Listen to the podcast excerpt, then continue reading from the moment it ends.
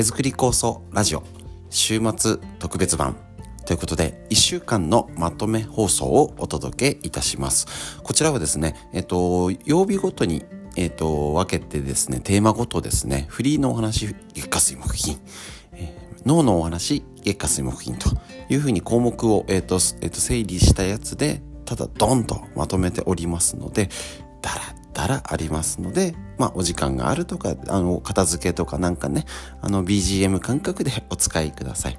ただ、えっ、ー、と、いつも聞いてる方ですね、えっ、ー、と、ラジオって結構取りこぼしもありますので、まあ、また新たな発見というか、えっ、ー、と、あ、こんなこと言ってたっけっていうこともあると思いますし、なかなか平日は聞けないよっていう方、このお休みの時にお聞きください。ということで、だらだら、よろしくお願いします。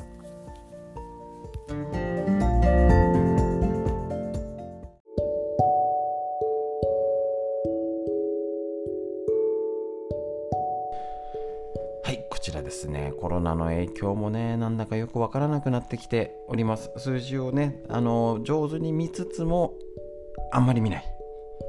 あの矛盾しておりますけれどもね、あの、劇的にもうね、何十人だよって減ってくれ、さっさと減ってくれることを願いつつ、状況がね、あのまたステルスオミクル横文字ばっかりでわからないんですよね。はい。そういうこともね考えて重症者数死者数っていうのがちょっとねあとやっぱずれて増えてるっていうこと。これ沖縄でもあった特徴かと思います。でこういう特徴をやっぱり今までと違う感染が増えるってことはこれは気をつけなきゃですよね。ね、もちろん個人的にはただの風邪じゃんって思うんですけれどもやっぱり薬がまだちゃんとないっていうことと後遺症だったり高齢者持病の方がなったら大変なことになったりやっぱりね高齢者の方が増えてるっていうことを見たらあのただの風邪の気分ですけどやれることをきちんとやる。ねあのもう2月終わ後半になっちゃいますからね。あと10日で終わっちゃいますから今月中まではって思ってたんですけどやっぱちょっとね3月にだいぶ食い込みそうですよね。これをね時期によって見定めましょう。ね、おそらくもう4月になってるってことはないとは思うんですけれど一応今の状態だと2月中にもうガクンと減ってだいぶ少なくなったねっていう思いがどこまで感じられるかっていうとこでしょうか。ね、何度も言ってます通常の、えっと、最初の流行の海外との比較であれば1月25日ぐらいにドーンって天井来てドーンって下がるもう3月頭にはだいぶもう山が下がってるっていうのが最初の予測でした。で、これが別に当たる当たらないはいいですよね。予測なんで。別に外れてもいいんです。外れたってことは違う流れが日本で起きてるもちろんこれあのちゃんと検査してないとかよくわかんないなんかどこまで濃厚接触者かよくわかんないですよねなんかうちの子供学校に出たけどなんか学級閉鎖にならなかったとか、何かちょっとよくわからない対応だったり、あの同じ小学校でもね、あの小学校と中学校の対応が違うって、何それとか、ちょっとね、すいません、ツッコミどころがいろいろあるんですけれども親から見たらねそれうんどうなのそれみたいなあるんですけど現場の先生は一番ね大変な状態で頑張っておりまして結局上の教育委員会とかねそこで決定したこととか埼玉県とかで決定したことがまあね降りてくる状態なのでねまあしょうがないと。いうことになります。地味にあの本庄市えーと、と昔な昔の流行とかでも56人ぐらい出てあ出たね。ぐらいだったんですよ、本当に。前はね。今回ので、多い時120人ぐらい出て、常時50人から70、まあ、30人って人、50人って人と出てって、意外とそれが今、えっと、先週の状況だと、ガクンと減ってもいないんですよ。だからやっぱりね、少しずれて流行がある。今まだ流行の、あの、どこが天井かが読めないじゃないですか。なんかもう検査もわかんないし。ただ、下がり始めてる気配だけど決して下がりきってはいないという。なんね。それぐらいの感じで思っておきましょう。で多分気がついたらあぐんと下がったね。下がり始めたらだいぶ減ったねっていう風にはなる。希望的観測も含めるなると思いたいんですけれどもその下がり方を気をつけましょうね。大体さだから3月この状況でいうと3月いっぱいぐらいまでがちょっとね多い状態で下がってきてね気分が違いますもんね。だいぶ下がったねなのか。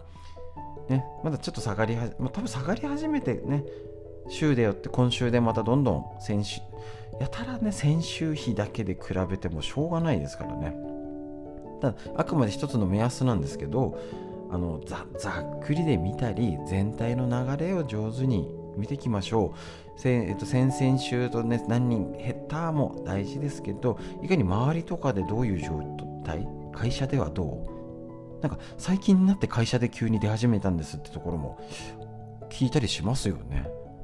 だからやっぱりねねまあ、もちろん一律に波な波みたいに広がったりしますのでパッと全部のところがね増えてるわけじゃないと思うんですけれどだんだんだんだん収まってくることを期待してやるべきことも皆さんやれてる方はね十分してますのでそれ以上頑張るのはやめましょう。頑張るのはこれからのコロナ禍に向けて。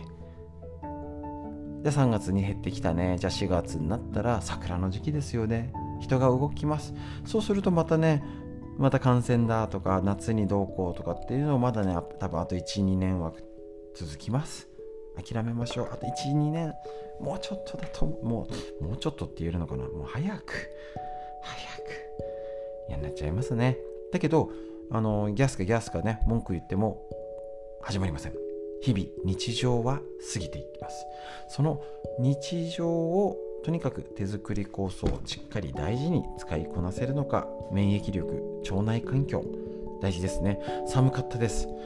体温めましたか？土日。温めましたでしょうか？そうなんです。できた方合格。素晴らしいです。ね。あのこんな時だからこそ温めましょう。できてない方頑張りましょう。やっぱりね。もう口酸っぱく同じこと言ってきます。手作り酵素、ね、温度が下がったら酵素の活性を失うと言って要はかじかんじゃって動かないんですね。酵素の反応物質と物質がくっついたり分解したりいろいろねするっていう動きがかじかんじゃってスローダウン。ゆっくり動いて、ね、敵をやっつけろとか病気を治せとか老廃物を排除しろっていうことの全部の動きが遅くなるんです。私結構体温低くてとか手先冷たくてって方多いですよね。酵素が体内でちゃんと効いてないかもしれない。ってことは間違いないですよね。子供は、ね、あのー、体も柔軟性もあるし体温が高いんですね。そうすると風邪ひいてもすぐ下がるしこんな変な体勢で寝ててもねあの首に違いないしあの筋肉痛起きずにもう毎日走り回れると。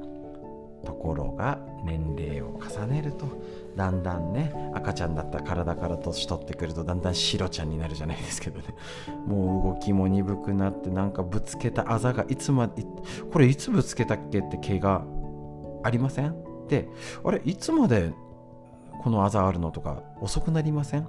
何だったっけ？あの、あの芸能人のあの、あの、あそこのお店にね、あそこの、うーんとね、あのなんだっけ？あの名前がなんて言ってるとね、だんだんもうね、ボケてきちゃいますからね。本当に。脳を元気にするって本当に今もともと大事なんですけどこのコロナにおいて本当に、えーと、脳のいいことってことでお話ししてますけど結局はやっぱり人とのコミュニケーションが減ってで多分すぐにここ、ねあのー、ピークさえ過ぎちゃえばまた人は動いて、ね、あの食事はしね、の控えたりとか気をつけたりして上手にまたね動いていきましょう。だけど前と同じようにはいかないはずです。で運動ね全然あのコロナ前と後での運動の、えーと、アンケートがあったんですけどあのそんな変わってないらしいんですよ。コロナ前と。運動してますか？変わってない。これねどう読み解くかです。私自身はやばいなと思いました。あれ意外とコロナ前と後で要はしてないやってるって30分以上の運動かな？息がちょっと切れるぐらいの30分以上の運動をあなたはしていますかっていうのでえっ、とコロナ前とそんなに極端にやってる人はやってる。やってない人はずっとやらない。そうコロナ禍でもやってない人は全然やらないんですよ。やばいですよね。そうだから本当は理想はね理想の数字。実際は難しいですよ。コロナ前がやってなかったけどやべえなと思って運動を始めた人大正解。素晴らしいです。ただね全員がそういうわけにはいかないですけどでもこのコロナ禍で教えるストレッチだったりこの5分の動画もねそろそろ半年ぐらいやってますけれどもこれスタートしただけでも差が出るっていうことがこのアンケート結果で分かりました。要はみんなやってねえんじゃんってこと。もともとやってない人がコロナ禍でやってなくてもっと人と動かなくてこれ運動なので、えーと、日常動作が入ってないってことは大体買い物行って歩いて結構くっちゃべっておしゃべりしてあれはついでにあれそこ寄って帰ってこようとかっていうのをだいぶしてたじゃないですか。ウィンドウショッピングとかなんかいろいろ。全然しなくなってなんかいつもより寒くて家にいる感じ。もっとダメじゃん。でそういう人も動いてないってことなんですよ。やばいですよね。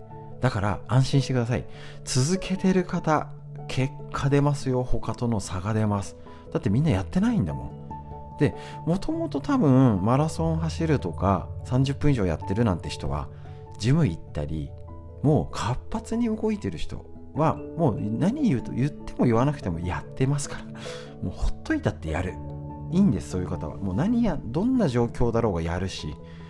もうねもうムキムキマッチョはどんな状況だろうと鍛えてます。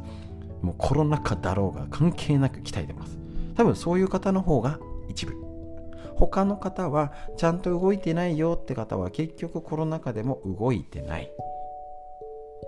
この状況を受け止めましょう。皆さん胸に手を当てて考えてみましょう。コロナ禍で運動を始めましたか？何か一つでも始めてたら合格。続けていきましょう。ね。そういうことで脳を元気に。で再開して体元気。だからやっと動けるよってなった時に膝が痛いとかなんないようにね気をつけてケアしていきましょう。そのために運動したり酵素を活用したりぜひいろいろ生活を見直してみましょう。春はすぐそこです。フリーのお話以上です。は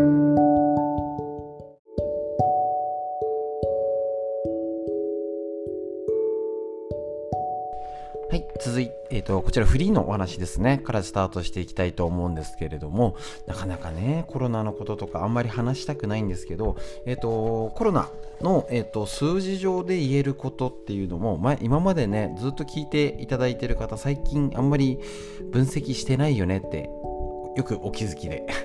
もうあんまり前はちゃんとその日の数字だったりこういうことを言えるんじゃないかっていう言ってたんですけどもう要素が大きすぎて特にあのワクチン打ってからもうなんか打った人打たない人なんてもうぐちゃぐちゃになって数字の信憑性が減っちゃうんですよね。私自身から見て。ただあのおそらく正しく言えるのは5年後10年後に研究結果を見て実はこうだったが多分正しい数字だと言えることだと思うんですけどもうねぐちゃぐちゃじゃん。言ってもしょうがないよね。っていう気持ちとやっぱり今まで通り冷静に数字は判断。で、えーと、一応言われているのが今わかる、えーと、こちらですね。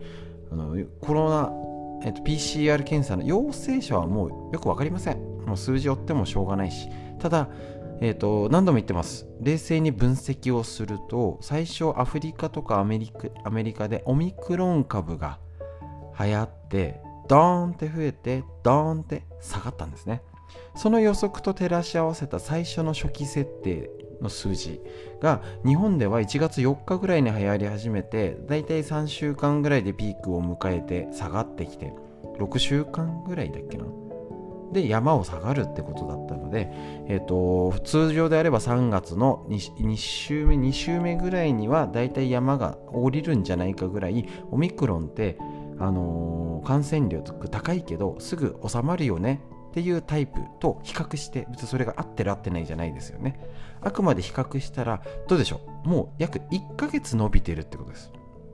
ってことは何度も言ってます。レースあのあの素人でも言えることはもうそれと違うよねっていうのは間違いないしなんか下がったような感じしてるけど下がった感じしないんですよね。ね、おそらく多分あの検査したかしてないかで数字変わっちゃってないみたいな。で一つちょっと数字上で言えること今の段階でねをちょっとあのネットの記事でピックアップさせてもらいました。えっ、ー、とこちらね20日の日曜、えっ、ー、と討論ですね NHK の番組かな。日本医師会の中川さん。まあちょっとねだいぶ叩かれてますけどねもう全然病床率使えないのはうんいやいやってありますけど。その辺は置いといて。一応あのオミクロン株いわいわゆるステルスオミクロンって言われる BA2 ですか？これ。えっ、ー、と変異株に対して。これがやっぱりあの気をつけなきゃなんじゃないのかな？っていうことは言われております。で現在要はあのちゃんと調べないと5%あのなんか BA2 なんだか BA1 なんだかあの普通のオミクロンなんだか分かんないじゃないですか。PCR 検査だってもう全然万能じゃないですからねもともとね。あのコロナウイルス専用の検査じゃありませんから。もともと昔からある検査です。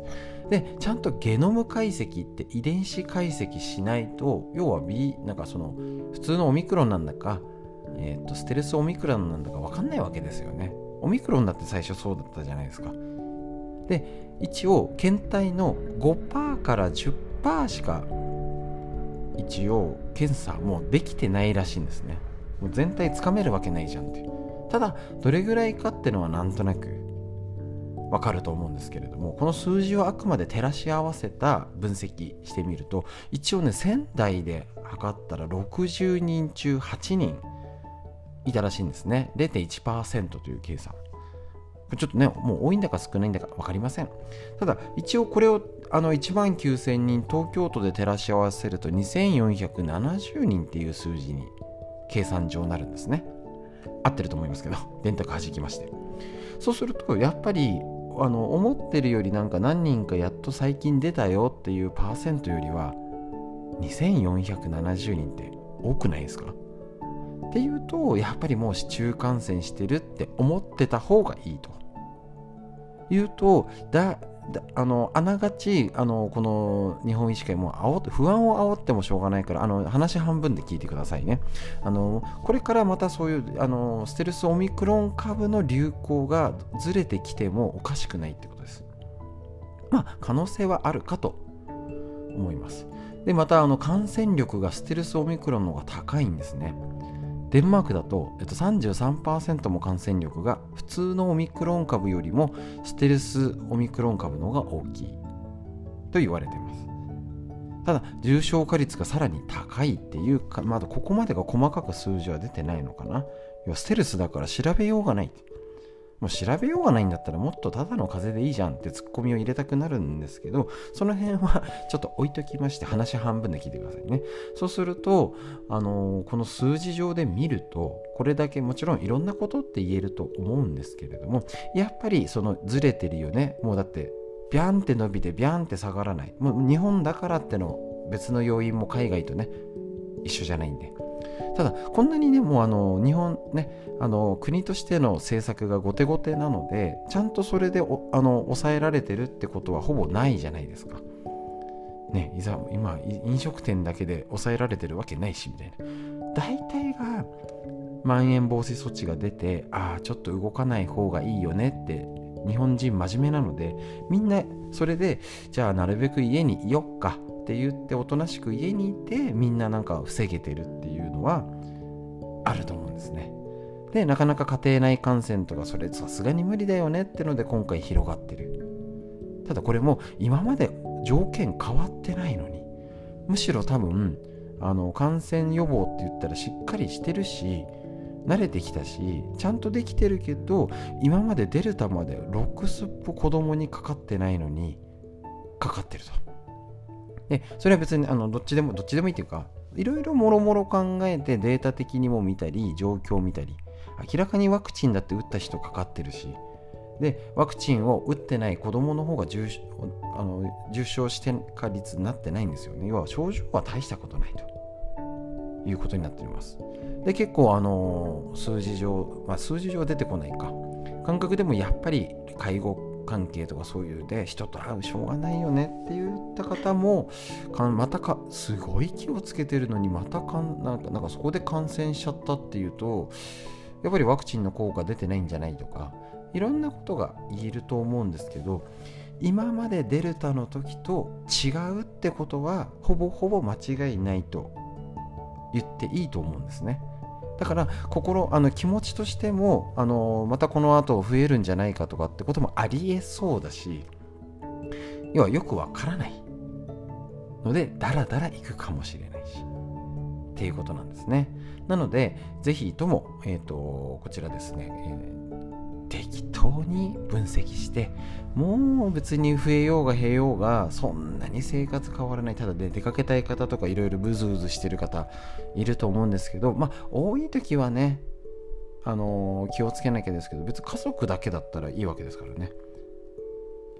ねだからうち子供とも運動したりとか あの逆にねあの部活部活もできない運動もできない子供の方がね今一番体を動かさなきゃ発散しなきゃな時に出かけられないっていうのでもう家族単位で動くですね。で食事は、えっと、なるべく控える。でこれが落ち着いたらあのまたいろいろ戻していきましょう。食事したりねあの限られた人とかちょっとずつしていきましょう。で食事しない範囲だったらある程度どんどんこのあのピークが過ぎればですけど現状ピークが今天井なんだか下がってんだかもうもうぐちゃぐちゃ。ってことはちょっとその辺も曖昧に考えてもう今日何人出たとかもういいですよね。大体あの海外とかもう1週間平均とかですからね。1日そんな先週比と増えた減ったをいちいち言ったってしょうがないと。いうことになっておりますので、ぜひぜひ、えーと、久々にデータ分析をね、お話ししてみて、ね、あのー、がうん不安になってもしょうがないし、やることやる、今まで通りやりましょうっていうことで、えっ、ー、と、ちゃんちゃんっていうことでお話でした。まとまったような、まとまんないようなフリーのお話、やれるべきこと淡々とやって楽しく生活していきましょう。フリーの話、以上です。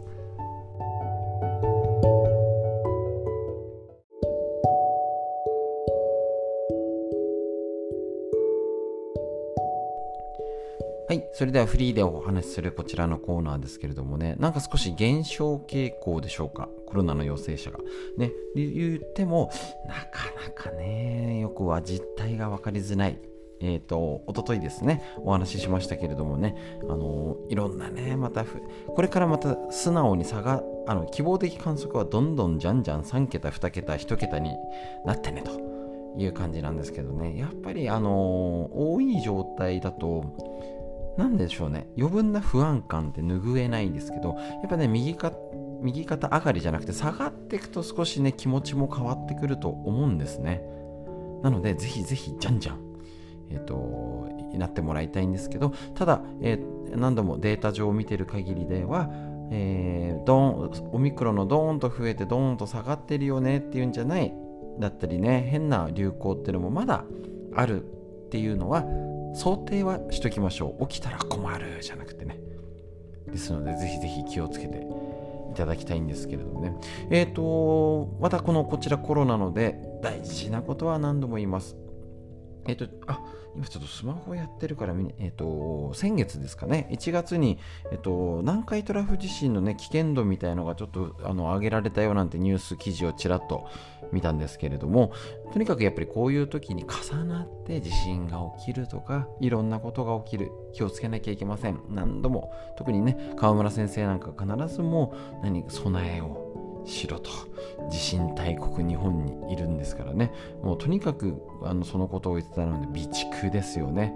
ぜひ、えーと、今、あのー、酵素のことで言ったら飲む量がだいぶ変わってきてるっていうのは聞いてます。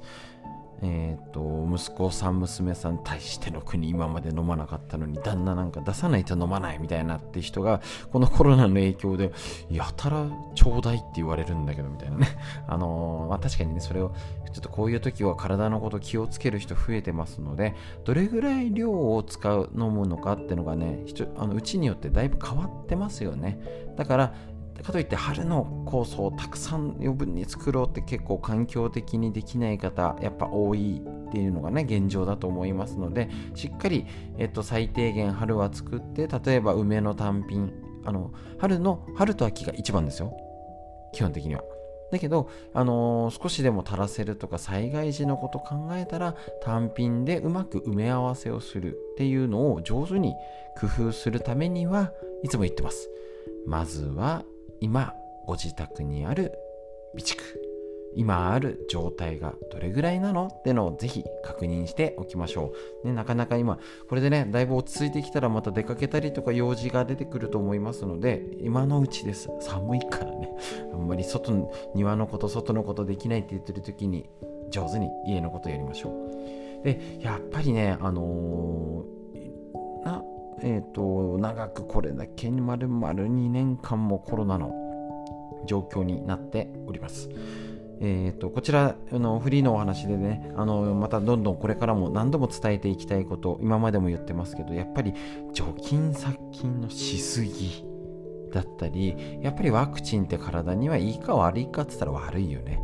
けどあの打ちたくないって思ってても打たなきゃいけないっていう環境状況の方いたりすると思います。しあのやっぱり打ちたくないから今3回目渋ってる。けどやっぱり2回は打たないと会社とか仕事とかいろいろが困るよねっていうんでなんとなくみんな2回打ったと思うんですけど。じゃあ3回目渋るよねみたいな。ただ会社ではねもうほぼ自由って言ってきながら暗黙の了解っていうところもやっぱりあるので、えーと、そういう要は体にとって、えーと不調の原因が増えてるってことをいかに自覚できてるか。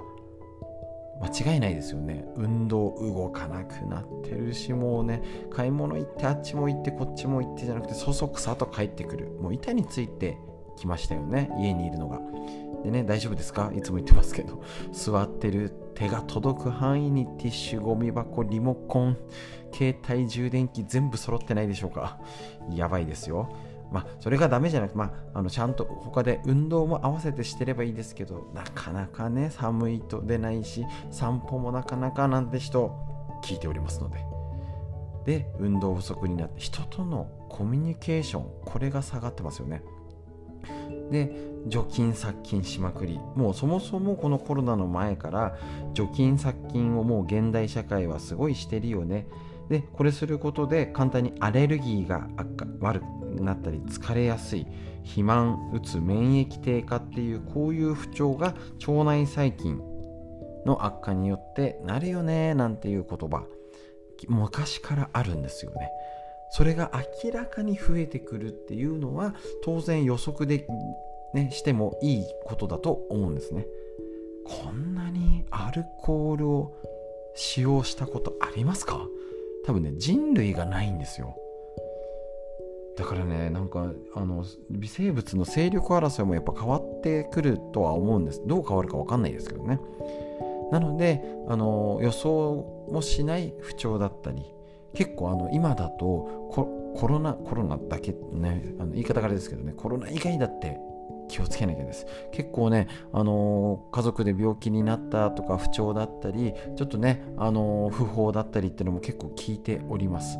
なのでやっぱりねそういうことを今ね病院で逆にコロナに行きづらい風になってるのでやっぱりね家でどこだけどこまで治すか。これあの特別なこととか新たなことしろじゃなくてやっぱり考え方的に、えーと、聞いてくださってる方昭和の方が多いと思うんですけれども私もコテコテの昭和で生まれですからね。もう30代って言っても違いますよね。多分ねギリギリ社会の昔も知ってて変動の時も知っててっていうギリギリの私ぐらいの世代だと思います。30代じゃ無理だと思います。で40代うんまあ都市部どこに住んでるかにもよるんですけれどもえっ、ー、と私自身があのー、携帯電話は高校卒業してからでしたね。あのポケベルも知ってるしあのー、ピッチも知ってるんですけど4つ下になるともう知らないのかな。それぐらいの一気の差でしたよね。昔ルーズソックスの、うん、丈が変わるとかほんと数年の差で変わった時代がありましたけれども、えーと、やっぱりね昔の昭和の家庭看護水枕があったり氷嚢とか家でなるべく治して昔はあの病気はお医者さんに手伝ってもらうもんだったんですよね。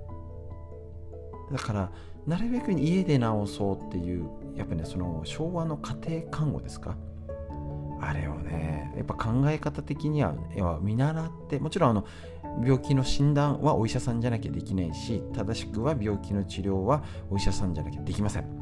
あの効果があるものはあの日本でねあの国内で効果があるとされてるのは薬しかないんです。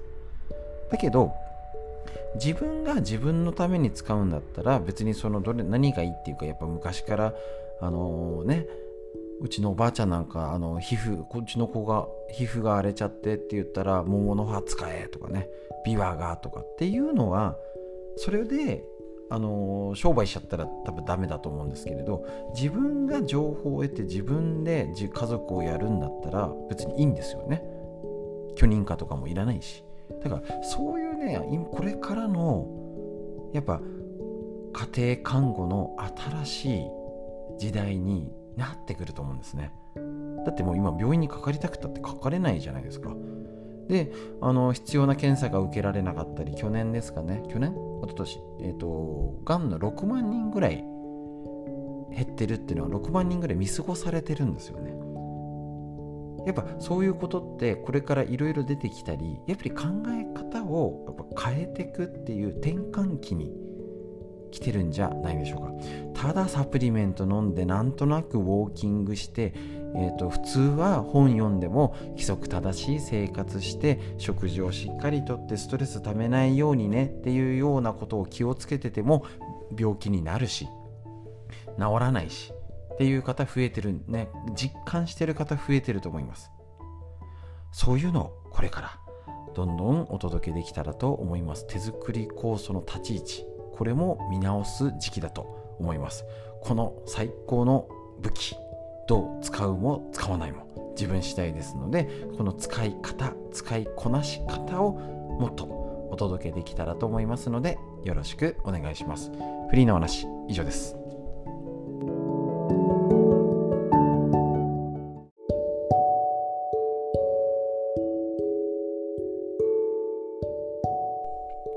はい。ということで、フリーでお話しするこちらのコーナーになりますけれども、えっ、ー、と、コロナのことね、もうあんまりね、話したくないなぐらいの感じなんですけど、一応確認、大事なことは押さえた上で先を見ていきましょう。なんか下がってるとはいえ、なんか今までとやっぱ下がり方が、なんか下がり始めたらトントントンっていう感じがしないんだかするんだかよく分かりません。なので、えーと、人数は減少傾向にありつつなんか重症者数も重症者数ですね。なんだか分かったないような分かんないような、ね、高齢者って言ったって今高齢者の年齢のくくりがどれぐらいなのか今高齢者元気ですからね。若いですからね。70代とかでまだ元気な方もいらっしゃるし、ね、結構もうしばらく病気なんですよとかなかなか動けなくてぐらい、えーと、もうかなりご高齢なのかですね。そういうことまで見えてこないと本当はよくわからないはずなんですけれどもなんという状態なのでしょうか。とりあえずこれから多分あったかくなってくれば、ね、今よりはどんどん気持ちも変わってきて前向きに動けるんじゃないかとは思っておりますけれどもやっぱりねなんか最初から言ってますけれど、えーと、悪い方の予測が当たるというかねあのー、希望的観測はストーンって下がってくれればいいんですけどなかなかっていうところですしいや丸々25日ですね。1ヶ月えーと、確認すると南アフリカとかアメリカで流行ったオミクロン株って本来なら、えーと、1月25日ぐらいに別に予測は外れてもしょうがないんですけど、えーと、1月25日にピークを迎えるんじゃないかっていう当初の予測からもう1ヶ月ダラダラ感なんですね。ね、結局なんかいつも数ちょっと前までだって500人で東京やべえって言ってて1000人超えたらやべえって言ってたのが今1万人超えてますからね。で2万人とかじゃなくて今1万人前半ね切ったかまたちょっと1万人ぐらいですぐらいでちょっと減った感がある。どんどん感覚がいいんだか悪いんだか変わってすごい1万人だと少ない感じがするんですけどね500人から見たらすごい出てる。っていう状況。だから意外とこちら田舎でももうちょっと減ってるんかなと思ったら感覚的にはやっぱ身近でまだ効いてるんで何でしょうまだ広がってないとこにじわりじわりあの増えてる感はあるのかなと思います。ただ大流行のもうピークっていうのは超えてるんかなっていう認識なのかと思いますが、えーと、その1ヶ月過ぎてるっていうことは山の降り方もダラダラ一番最悪なパターンですね。になるかもしれない。通常だったら最初の予測だと3月の1週目2週目ぐらいっていうこと。にもう山が下がってくるんじゃないかってことは、えー、とそれを1ヶ月遅れてっていうふうに捉えると単純に、えー、と4月の前半ぐらいにならないと早くてですね今のペースでもし行ったとしても4月の前半ぐらいまでなんか山が要は1ヶ月間まだ山が降りるのにかかるんじゃないかっていうのが一応今考えられる予測です。もちろんこれねもうもっとドーンって落ちる場合もありますし、ね、もっとダラダラ4月中までとかおそらく通常であればゴールデンウィークとかまではないと思いますけど一応もうねなんかオミクロンの BA2 だかステルスオミクロンとか次の流行が重ならなければ一応3月中。だから最初だったら1月に私ラジオで言ってたんですよね。2月いっぱいですかねって。南アフリカと比べたら。ただその辺の上がり下がりを日本はどうなるのか、えーと、気をつけて、えーと、数字を見ていきましょうって言ったら 1, 1ヶ月も伸びちゃってると。だから順調にこのまんまストーンって下がってくれるのを願うばかりなんですけれどもやっぱねもうちょっとね、いくらただの風邪だとはいえやっぱり重症化してたりあの軽症って言ったってやっぱ熱は出たりとかいろいろな状態後遺症だってやっぱねそれは普通のインフルにはないことになりますしねもうね。ただの風邪でいいんじゃんっていう動きたいんですけれどもやっぱりあの抑えるべきところは抑えて動けるところですね。家族で動いたりとか、ねね、飲食を上手にすれば全然動いちゃダメってわけじゃないですしどんどんこれから経済を回すっていう風になった場合にやっぱり何度も言ってます。これから自前の免疫力が効いてくると思います。ねもしっかり酵素も飲んで活用して体を温めてるっていう方ぜひあのこちらでねあのもう間違いないことしか言ってないんでねあのこんなになんか偉そうに言ってますけど冷えたら絶対良くないんですよね。間違いないです。で発酵食品も絶対ですよ。なんか免疫力を高めるなんて本結構今ね増えてるんですよやっぱり。あのぜひ書店行った時にチェックしてみてください。結局は食事。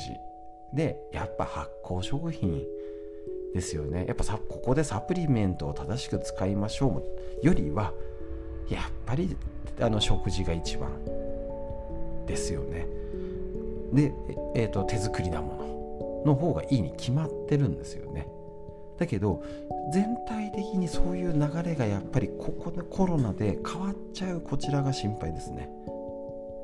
要は多分手作りで要は今ねあのサランラップでおむすび握れっていう時代です。しあの工場で作られた方が安心安全っていう時代になってきちゃってるんですね。だからそれとの関係性手作り酵素っていうものっていうのはちょっとこれからどうそれとの、えーと、要は息子さん娘さんは要は樽で混ぜたものとかがちょっと嫌だなっていうふうにお孫ちゃんとかが思うっていうことなんですね。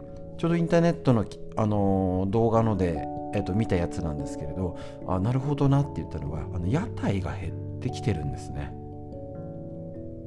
本当にあの岡田敏夫さんっていうね有名なの方のやつで見ててあなるほどなと思ってそれな全部綺麗になってきてる。要は来たな思うまい店とかもあるんですけどあれ実際に行きたいかっていうよりはやっぱりこの今写真でね映えるですかね。インスタグラムとか写真撮ったりとかして。俺ねあのネットこんだけやっときながらあんまりそういう投稿はしないんであの全然やってないんですけれどもあの綺麗なもの。ですね。それが良いっていう風になってきたり判断基準変わってきそうです。またコロナにおいて変わってきそうですね。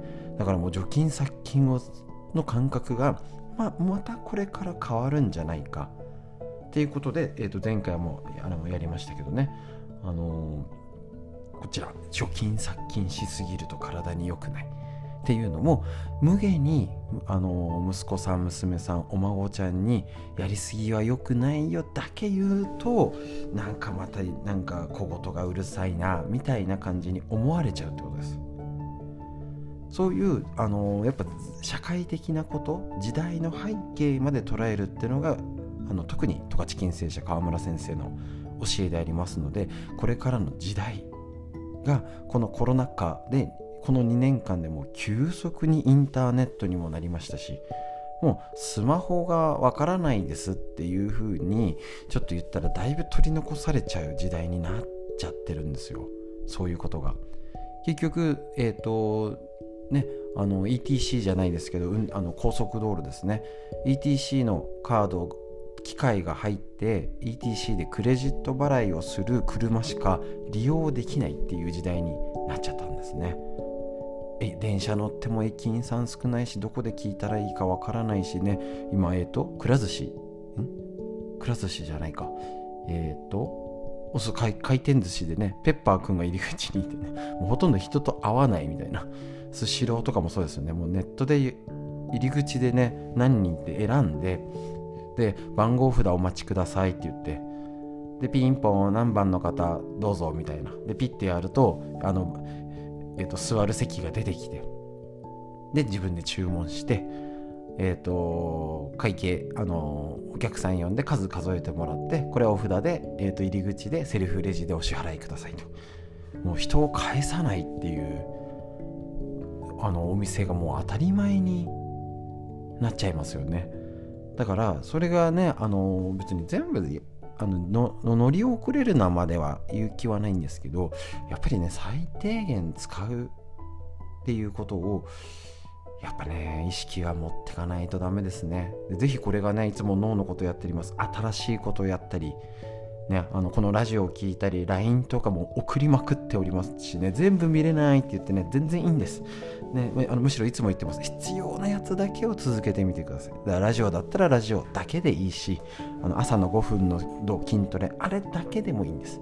ただ LINE で動画を受け取ってストレッチしてるラジオを聴いてるよだったりストレッチのライブ配信見てるよっていうのはもうその段階で他の周りの友達より2歩も3歩も行ってるんでグッドです。自信を持ってください。その練習にこの芦沢治療院活用してみてください。フリーのお話以上です。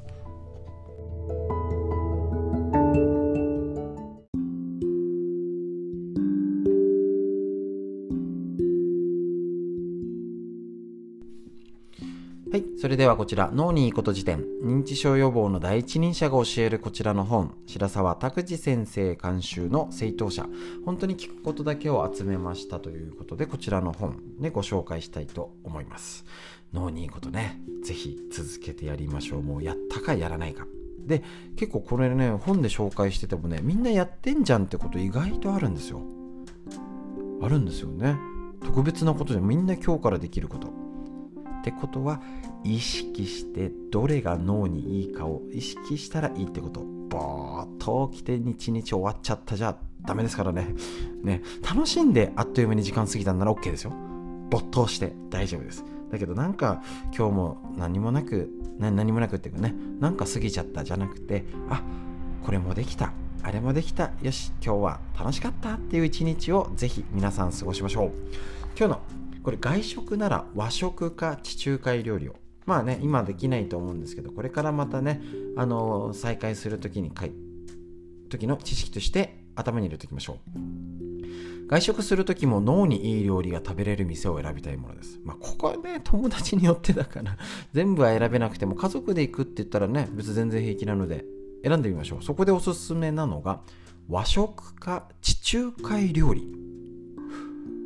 地中海料理って何ぞやあんまないぞ。まず和食のおかずに使われる魚には大事。これ血管にいいとされる DHA や EPA。よくわかんなくてもドコサヘキサ塩酸とかやつですね。神経細胞の原料になるアラキドン酸が含まれて昔から伝わる孫は優しい。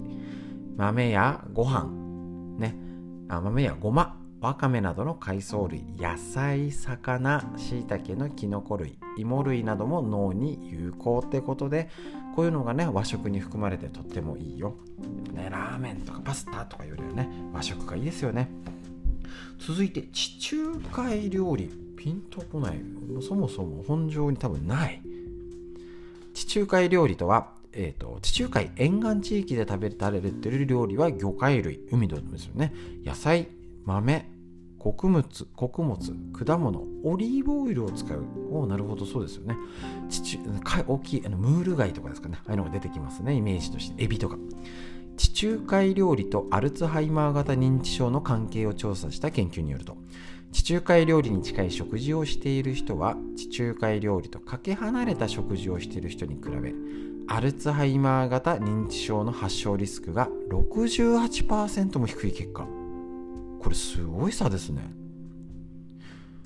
すごい差ですこれ食べたいって思うこうに見ると思うけどパッと出てこないとりあえず、えっ、ー、と、料理としたらちょっと説明しますね。地中海料理とは豆類、キノコ類の料理が多く、食物繊維が多く取れる。ナッツ類とかもですね。魚系が多くて、緑黄色野菜が豊富。メインにはオリーブオイル、これいい油でやりましたね。使って、ハーブを使うので塩分控えめになってるってことなんですね。ただちょっとこれはやっぱりね、毎日食べるもんじゃないですよね。な、なんだろう、パエリアとかですかね。だから、まあ、こういうのをふんだんに使って料理しましょうってことでいいですよね。そうそう、この辺上手にしなきゃいけないです。あ、じゃあ、地中海料理、なんかできるようにならなきゃとかいいですよね。あの本質が分かってれば真似すればいいだけです。和食ですね、こちら。取りまして孫は優しい豆とかねこちらあの納豆オクラとか山芋モロヘイヤ昆布ネバネバ食品も取ってねよく噛んで食べましょうだから和食でいいんです、ね、で上手に野菜取って豆類も取ってねオリーブオイルね、他のでパスタでも使ったりサラダに使ったりすればいいんです。和食が一番日本人に合ってます。どう見たって地中海の顔してないじゃないですか。鏡見てくださいよ。もうねあのたくあんに梅干しにぬか漬けの顔してると思います。私とも含めて。大体の方そうだと思いますのでぜひぜひ和食をとってそういう風なね前もチェックした脳にいい油を使って青魚魚料理もちろん肉のタンパク質から上手にバランスよく取りましょうということでぜひぜひ食事をね気をつけて楽しんでいきたいと思います。脳のお話以上です。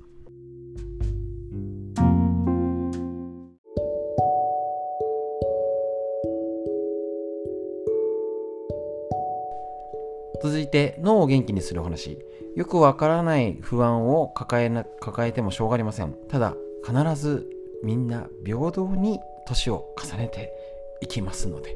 ぜひそのねあの体の衰えに対してやれることやっていきましょう。その一つがこちら。脳にいいこと辞典。認知症予防の第一人者が教える。白沢拓司先生のこちらの脳を元気にする本。素晴らしい。こういうことですよね。もうなんかよくわかんないこと追ってもあ不運ぐらいで聞いといてよしやれることをやりましょう。っていうことにえっ、ー、と気をつけてやっていきましょう。今日のお話ちょっとキャッチーというかあれですね。粗食が体にいいは嘘。えー、そうなの？一時粗食が健康にいいと話題になったことがあります。粗食とは一般的にはご飯汁物漬物程度で肉を避ける食事を指すことが多いようです。しかしこうした粗食ばかりでは必要な栄養素が取れません。特に肉を避けることでタンパク質不足になってしまいます。これちょっとねやっぱいろいろやっぱり粗食がいいって人と考え方タンパク質もね取り方とかいろいろありますけど一つの考えとして聞いてください。実際日本人の寿命が飛躍的伸びた最大の貢献は肉食だという説もあるほど。タンパク質は血管を丈夫にするために欠かせない大切な栄養素。タンパク質不足で血管が脆くなると脳出血や脳梗塞になりやすくなります。タンパク質不足を防ぐには効率よくタンパク質が取れる肉を食べることが一番ということ。ただし動物性脂肪の摂りすぎは動脈硬化などの生活習慣病につながりますのでおすすめは脂肪分の少ない鶏の胸肉や豚のヒレ。牛肉ならしゃぶしゃぶなので余分な脂肪を落とすのもいい方法。もちろん肉だけでなく魚も野菜もしっかり食べないと別の栄養不足になります。そんなにたくさん食べられないという人はご飯の量を減らしましょう。でさらにね特にあの手作り酵素やってる人はもう全部ちゃんとしなくて大丈夫です。酵素飲んでるなら。飲んでない人は全部ちゃんと取ったり発酵食品足りないよねってあるんですけど正直私の考えはもう適当に食べましょう。お肉食べたきゃ食べればいいし。ただ、えーと、ご飯に味噌汁になんか魚とかって和食がいいんじゃない？で食べ過ぎは良くないです。だから訴訟なんでしょうね。粗食と何にもしないあのあるあるがままというか適当に食べる間ぐらいっていうイメージでしょうか？分かりづらいですね。すいません。ただねあのそう過ぎてもなんかちょっと特にこのコロナでやっぱ食べる楽しみは取っときましょう。でしっかり食べる時食べたいもの食べたりして上手に控える。それですよね。で和食をメインにする。洋食がダメなんじゃなくて洋食食べたら和食取ればいいし。お酒飲んだら次の日控えればいいし、ね、そういうふうな塩梅だと思います。ねばならないだけじゃなくてね。だから上手に粗食と、え好き勝手食べる間ぐらいの量でなるべく基本を和食にして地中海食ってありましたけどね。和食でいいんですよ。ね、これあの実際に本を読んで、あのー、ね、勝手に本を紹介しておいて勝手に否定するっていうね。なんじゃいそらっていうツッコミは、えー、とあるかと思うんですけど上手にああこう言ってるけどこここれぐらいにしようね。ああここ大事なんだよね。上手に上手に取捨選択。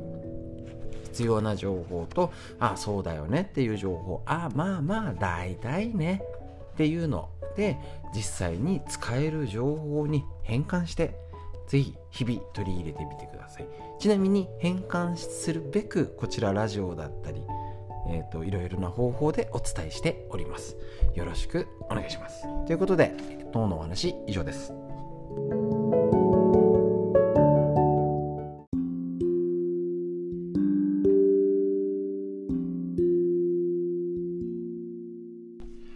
こちら脳についてどの世代もボケないためにもそうですし働き盛りもしっかり頑張れる。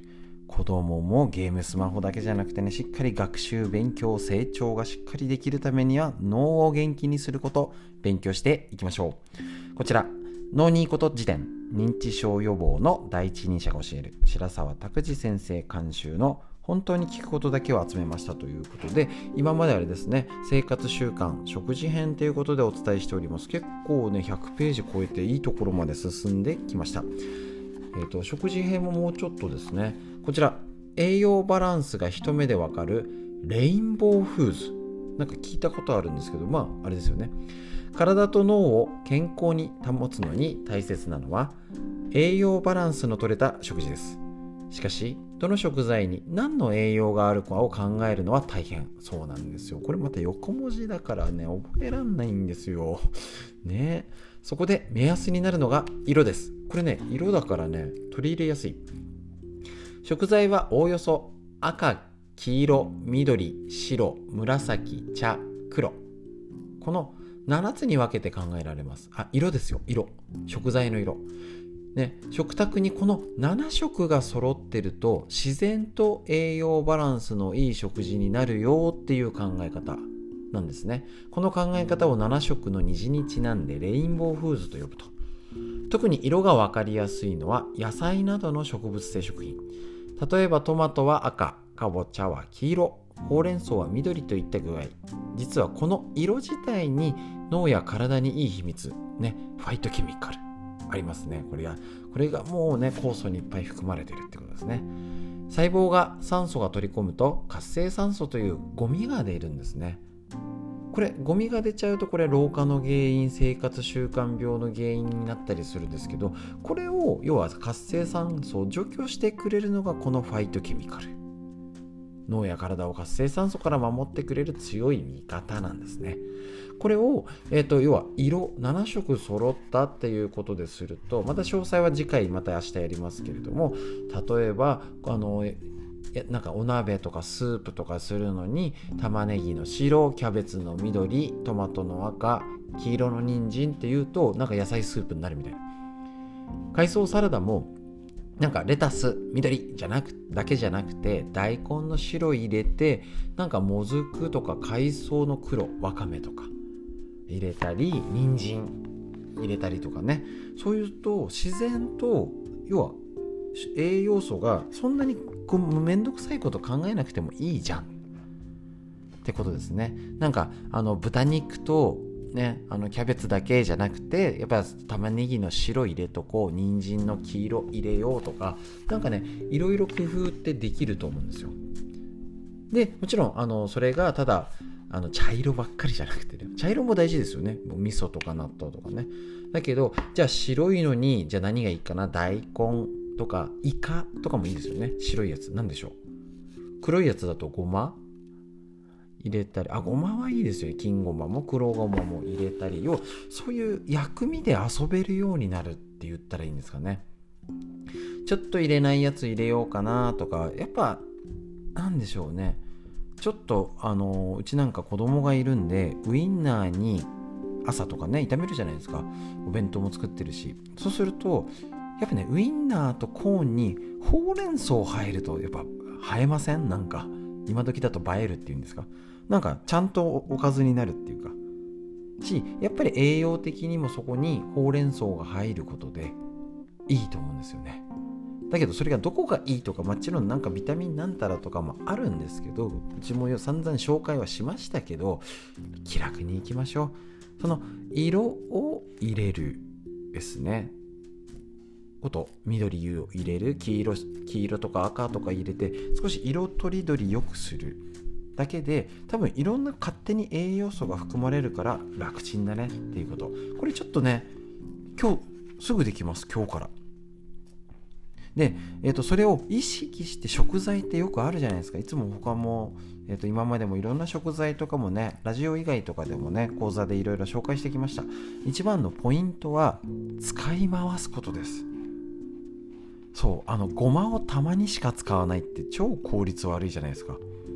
ねあんな感じです。だからこれをやりだしたら上手にいろいろ使いましょう。ほうれん草ウインナーだけってないじゃないですか。やっぱほうれん草を使ったり緑の使い出したらあっちもこっちも使うといいんですね。特に今家族が少なくなってるので人参3本っていうと結構使い切んないんですよ。だけど結局うちなんかもサラダも人参ちょっとね細切り細く切ってさっと湯がいたりしてサラダにしたり味噌汁に入れたりとか昔の和食がそうです。ドーンと作ってやるのにやっぱね量が必要な時はいろいろ使い回す、ね、使い出したらずっとぐるぐる使うってことを気をつけると今日からすぐできますので是非お試しください。脳にいいこと。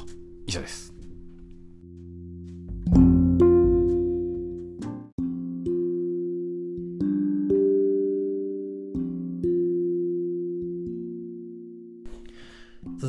脳にいいこと辞典認知症予防の第一人者が教える白沢拓司先生の本当に聞くことだけを集めました。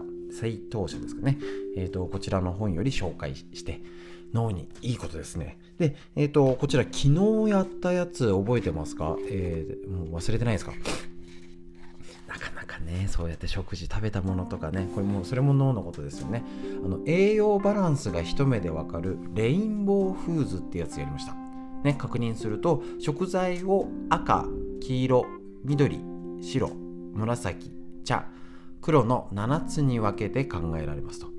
で食卓のこの7色のこの食材が揃っていれば自然と栄養バランスのいい食事になるよっていう考え方。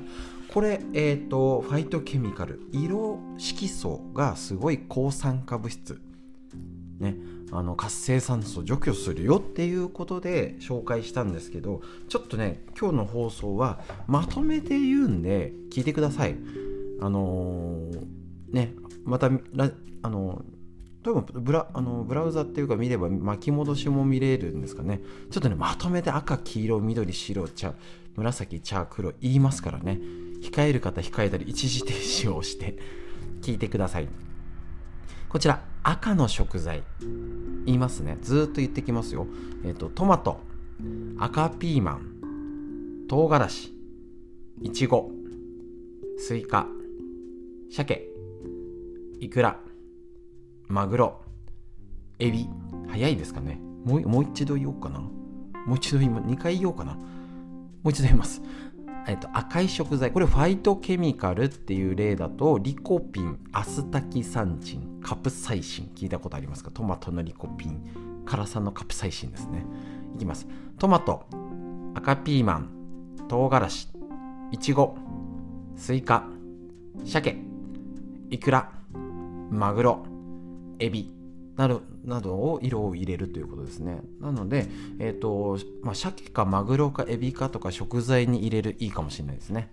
トマトとか今時期じゃないですからね。黄色いきましょうどんどん。黄色い食材。人参黄色パプリカ。トウモロコシ。かぼちゃ。レモン。みかん。バナナ。ウコン。卵の黄身。ファイトケミカルの例としてベータカロテン。聞いたこと有名ですよね。ルテイン。クルクミンクルクミンは聞いたことあるかな？はいもう一度言います。人参黄色パプリカトウモロコシかぼちゃレモンみかんバナナウコン卵の黄身。ね人参かぼちゃとね卵の黄身とかはよく入れられますね。はい緑。ほうれん草ピーマンしそブロッコリーキャベツニラアスパラガス豆苗アボカド。入れやすそうなやつが多いですね。えーと、ファイトケミカル、クロロフィル、スロフォラフォン、カテキン、お茶のやつですね。あえーと、お茶だけじゃないんですよね、これのカテキンってね。これ緑のやつに入ってるよ。ほうれん草、ピーマン、しそ、ブロッコリー、キャベツ、ニラ、アスパラガス、豆苗、アボカドが緑の食材。白いきます。時間かかるな、これ結構。はい。2回言うんで急ぎましょう。大根、かぶ、白菜、カリフラワー、玉ねぎ、にんにく、生姜、牛乳、鯛、鶏肉、イカ、豆腐、ファイトケミカルは大豆のイソフラボン、アリシン、シンゲロールってやつですね。鶏肉が白っていうのがね、イメージがないからね、やっぱ薄いからですかね。大根、かぶ、白菜、カリフラワー、玉ねぎ、にんにく、生姜、牛乳、鯛、鶏肉イカ豆腐使いやすい。紫のやつ。これ大変。紫キャベツ紫玉ねぎナスさつまいも、えーと、紫芋赤じそ小豆ブルーベリーぶどうザクロイチジクプルーンと有名なアントシアニンにレスベラトロールってやつですね。紫キャベツ紫玉ねぎナスさつまいも紫芋赤じそ小豆ブルーベリーぶどうザクロイチジクプルーン。紫キャベツとかねさつまいもとかね上手に全部入れ入れづらいですね。あ入れ入れやすいのが一部でやりましょう。茶色。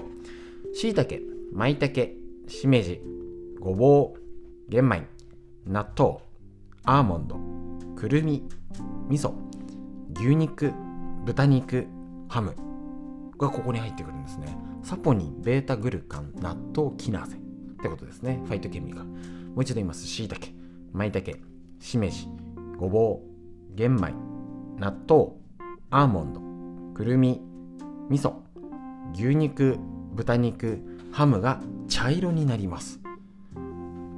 時間かかりますけど、最後頑張って黒いきましょう。黒はまあイメージつきやすいですね。黒ごま、黒豆、わかめ、昆布、もずく、めかぶひじき干しぶどうきくらげこんにゃく黒米コーヒーと。フィトケムカムルはフコイダンにクロロゲン酸とかですね。フコイダンこあのね分かりやすいですね。もう一度最後黒ごま黒豆わかめ昆布もずくめかぶひじき干しぶどうきくらげこんにゃく黒米コーヒーということでこれをどっかの食材に要は赤黄色緑白紫茶黒全部は入れらんないけどちょっとこの食材には、えーと、なんか鮭かマグロかエビ入れよう黄色で人参ねかぼちゃ今の時期ねほうれん草とかあのブロッコリーとかも入れ入れて大根かぶ白菜ですねカリフラワーとか。イカ鶏肉使って、えーと、さつまいももうちょっと入れて。で椎茸とか舞茸とかね豚肉牛肉味噌納豆をやって黒の黒ごまをちょっと振りかけると。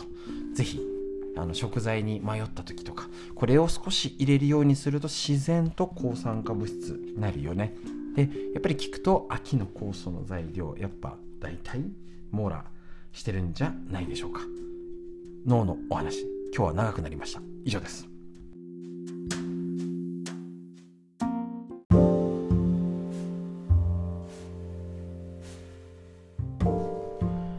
ちら、東洋医学の知恵を一つ、緑薬品漢方堂の毎日漢方、体と心をいたわる365のコツ、桜井大輔先生の夏目社より、こちらの本を、えっ、ー、とですね、一つずつ紹介して確認していきましょう。2月21日のページ。心は、心臓ですね。すべての臓腑、内臓の統括役っていうお話です。五臓、ね、肝、心、脾、肺、腎、内臓の五臓でいう心臓の心、こちらは血を、血液ですね、体の隅々に巡らせるポンプとしての作用の他に、精神や意識を安定させる作用も併せ持ちます。なるほどですね。精神、心の問題ですね。緊張するとドキドキしたり、息切れしたり、脈が飛んだりといった症状を感じることがあります。これらは現代では脳や神経系の機能と考えられていますが実際にドキドキと動いていると感じるのは心臓です。そのため昔の人は意識や精神は心臓に宿り心がコントロールしていると考えたのです。そうですね。緊張すると胸がドキドキ胸が熱い思いをするですね。あるらしいんですね。実際にあれいつだっけな？今これ見て思い出したな。体温の変化とかだと胸とか周りが変わるんですよね。時々緊張するとか怒ったりとか。頭本当頭が熱くなるみたいなね。っていう時にドキドキするし感情がっていう時やっぱ胸が熱くなるみたいですね。また心臓は全ての臓腑内臓を統括しており心が弱ると全ての臓腑内臓の機能が低下するって考えるんですね。心の状態はベロ、舌や顔色、眼光、目の光、言葉などに出やすく、心臓の機能が低下した時は顔の色、艶が悪くなり、まあね、元気なさそうってことですね。目が覇気覇気がなくなって生き生きとした生命力が感じられなくなるってことなんですね。だから心臓、大事ですね。かといってね、心臓をなんとかしようってなかなかあれですけど、やっぱりあの基本は体を温めたり、巡りを良くする。こちら紹介しているのが、心臓を元気にする食材。小麦、卵、ゴーヤー、今時期じゃないんであれですけどね、冬瓜、ゆり根、夏目、ハスの実、茶葉、ウコンっていうのを心臓を元気にするよ。ね、あと赤い色のものとかね。えですね、赤い色？出てこないな。赤い、赤い色の食事。出てこない。東洋医学のやつですね。こちらですになりますので、ほかほかちょっと、あ、ちょっと今調べ、急いで今調べますね。肝、心、脾、肺、腎ですから、心臓に効く食事ですね。心臓を生かす食事ってことで、えっ、ー、と、あと、らっきょう、れんこん、きびなんかもありますし、えっ、ー、と、ごぼう、えっ、ー、と、アーモンド、ココナッツとかね、大根、かんぴょうですね。さっき言った以外だとそういうのかな。鳥の心臓のハツなんてのもねありますけどそういうのが元気にしてくれる食事。やっぱねこういうので身近にねあのー、動きとか手につけやすい食べるものってね食用所こういうのでまあもしあればねあの意識してやってみると毎年毎日ね食材考えるの大変ですからそれ使った料理にしてみようかなっていうとちょっとヒントになるかと思います。ね、これからね、暖かくなってきて、どんどん体がまたね、あの冬眠状態から変わってきまして、肝臓ね、春、また体がね、調子、季節の変わり目になってきますので、そういう心臓、ね、もともと弱い人、特に気をつけてお過ごしください、えーと、東洋医学の知恵以上です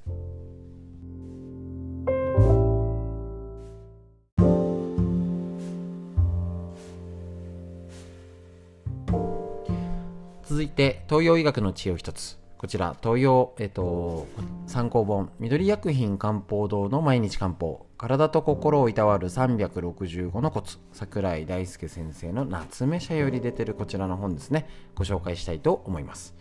2月22日のページです。こちら。カーッとしたらグレープフルーツジュースを飲んで。グレープフルーツジュースはあんまの家にないな。はい。気にしない。普段は気にならないようなことなのに必要以上に過剰な反応をしてしまった。爆発した感情が自分でも抑えきれなかった。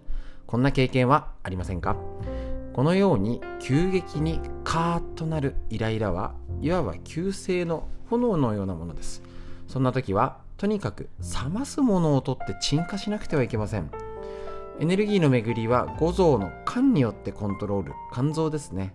コントロールされているので缶の熱を冷ます食材のカニタコ貝類ゴーヤごぼうアロエグレープフルーツなどを取るようにしましょう。あ別グレープフルーツだけじゃなくていいんじゃん。ですよね。はい。酸っぱいものは缶にいいので体を冷ます性質のあるキュウリとタコの酢の物などはとてもいいですね。あ手っ取り早いのがグレープフルーツジュースですよってことですよね。好きな人はあれですけどあんまないですもんねはいということでもう一度言います。缶の熱を冷ます食材、カニ、タコ、貝類、ゴーヤ、ごぼう、アロエ、グレープフルーツなど酸味があるものってことで、そういうことですね。特にあのこれから春の時は肝臓は酸味をえー、酸味で元気になると言われておりますあの私春の酵素の時期になるとやっぱねもずく酢とかやたら食べたくなってねおつまみに買っちゃいますで、えーと、例えば花粉症でひどいとかまだ意外と遅いって方もいるんですけど酸味のあるものをもうしっかり取るようにしたり酢の物黒酢とかね飲んでもいいし上手にね取るようにしましょう。酢好きな方はドバドバ使ったりしますけどね。また、えーと、東洋医学の独特の考えで肝臓は酸を酢をで元気に酸で元気になるけど酸を取りすぎたら肝臓を傷つけるとも考えます。中庸といって何でもそこそこやりすぎは良くないんですね。なのでそこそこで今の食材を毎日食べればいいとかねよしじゃあグレープフルーツ買いに行くぞ何リットル毎日飲むぞじゃなくてそこそこほどほどで楽しみながらやっていきましょう。東洋医学の知恵。ぜひ知恵をかつ。ねうまく解釈して活用するのは自分です。解釈してうまく活用していきましょう。以上です。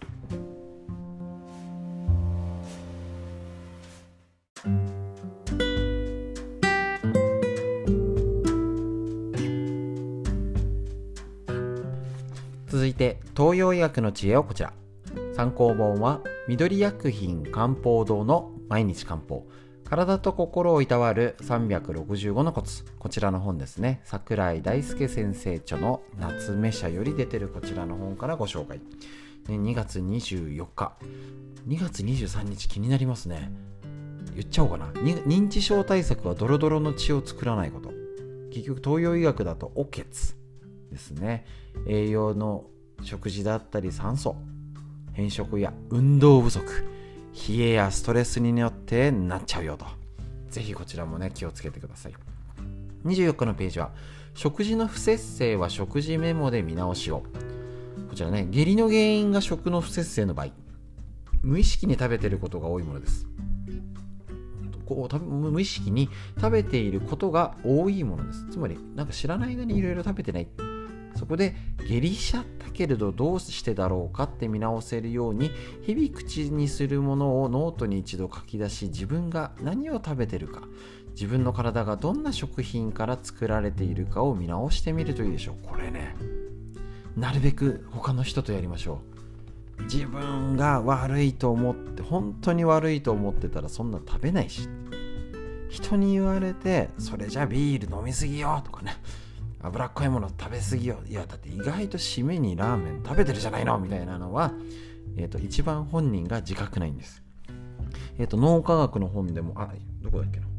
えっ、と出てきたんですけどえっ、とお昼のランチにバイキング食べ放題でたらふく食べた記憶よりお昼のために朝抜いたっていう方が記憶には残るらしいです。怖っ。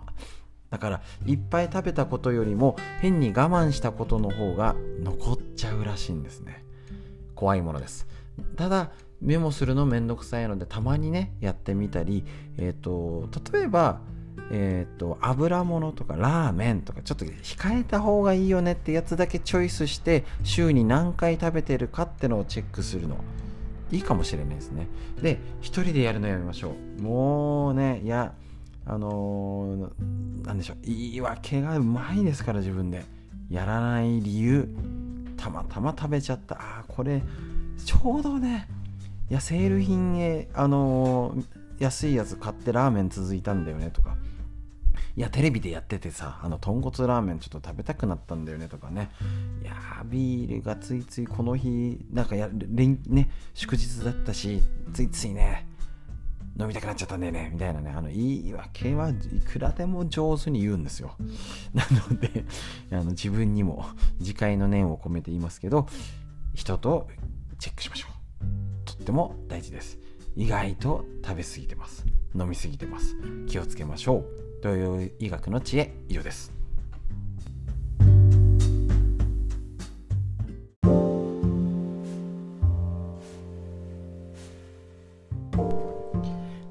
続いて緑薬品漢方堂の毎日漢方。